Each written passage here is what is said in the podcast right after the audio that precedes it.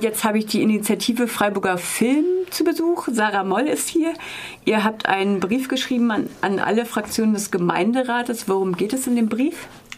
Erstmal guten Morgen, hallo, danke hallo. für die Einladung. Ähm, ja, wir sind eine Initiative Freiburger Filmemacher und wir machen uns stark für die kommunale Filmförderung. Und es bedeutet eben, dass die Stadt die Film, Filmemacher-Szene, Filmemacherinnen-Szene hier mit unterstützen würde auf kommunaler Ebene. Und dafür haben wir schon verschiedene Aktivitäten gemacht, hatten schon großes Screening, in dem wir unsere Filme gezeigt haben im Kino und haben den ganzen Gemeinderat eingeladen.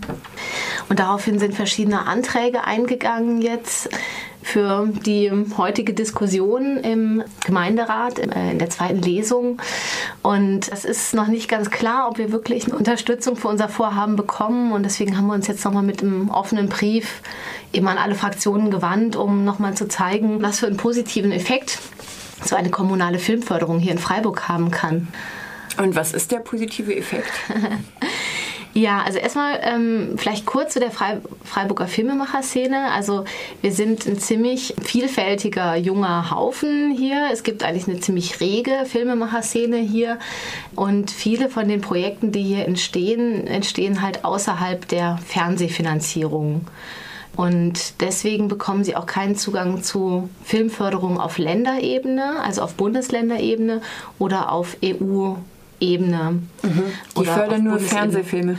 Die fördern Filme, in denen Fernsehredaktionen mitbeteiligt sind, also mitfinanzieren. Oder im Einzelfall auch noch mit ähm, Kinoverleihern im Boot.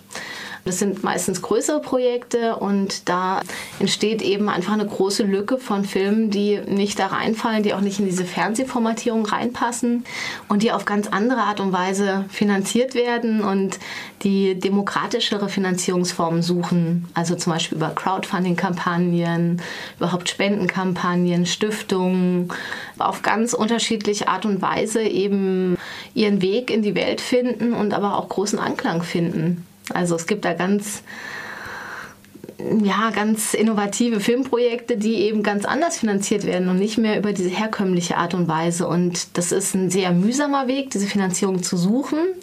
Und da ist die Stadt ein ganz wichtiger Baustein da drin. Weil wenn die Stadt in so ein Projekt reingeht und sagt, okay, wir fördern mit einer Anschubfinanzierung so ein Filmprojekt, dann ist es wie so ein, so ein Signal und so ein Qualitätssiegel für andere Sponsoren, dass es viel leichter macht, in dieses Projekt reinzugehen und zu sagen, ja, wir unterstützen dieses Filmprojekt mit. Jetzt hatten die Grünen und die CDU, glaube ich, sogar die Idee, 12.000 Euro zu streichen an Filmförderung. Ja, das hat uns auch erstaunt. Also es ist ja so, dass das Kulturamt eben durch Umschichtungen einen kleinen Topf, einen kleinen Filmfördertopf freimachen würde, den sie also dezidiert für Film benutzen würden. Und da wurde tatsächlich ein Antrag gestellt von Seiten der Grünen, diese 12.000 Euro zu streichen.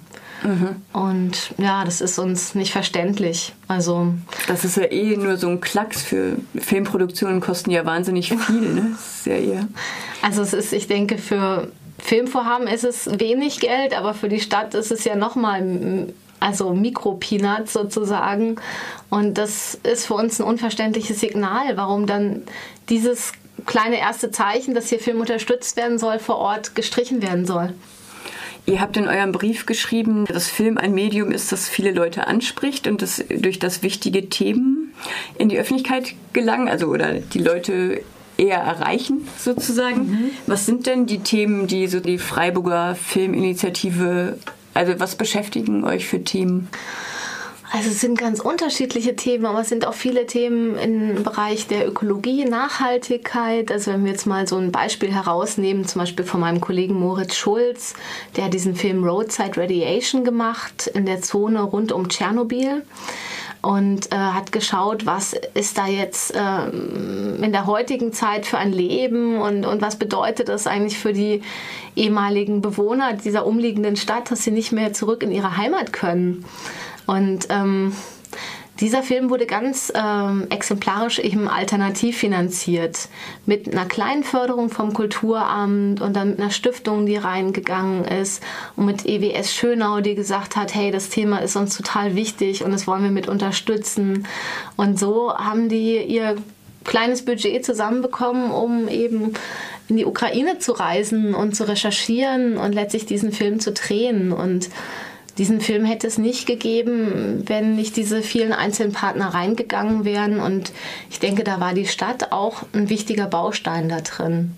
Und dann gibt es noch viele weitere Themen. Also zum Beispiel, ich hatte einen Film über eine soziale Bewegung in Chile gedreht und habe illegale Straßenverkäufer und Verkäuferinnen begleitet. Und eine andere Kollegin von mir hat über die Tango-Szene im Schwarzwald gedreht und äh, hat hier Tango-Begeisterte begleitet und hatte auch eine kleine Förderung bekommen für den Trailer. Und ähm, ja, es gibt da ganz vielfältige Projekte. Ein anderer Kollege, der hat ähm, Förderung bekommen für einen Film, der sich mit Klimawandel beschäftigt und der reist dann zu Inuit-Völkern und äh, das Ganze heißt irgendwie 15 Wörter für den Schnee.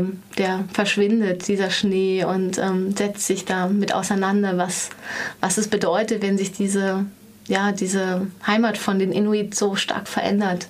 Ihr habt in eurem Brief auch geschrieben, dass so regionale Themen bei den Menschen in Freiburg gut ankommen, mhm. dass dann die Filme immer ausverkauft sind. Mhm.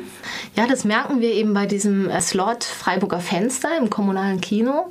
Das ist ja so ein klassisches, ähm, also so eine Plattform für Freiburger Filmemacher.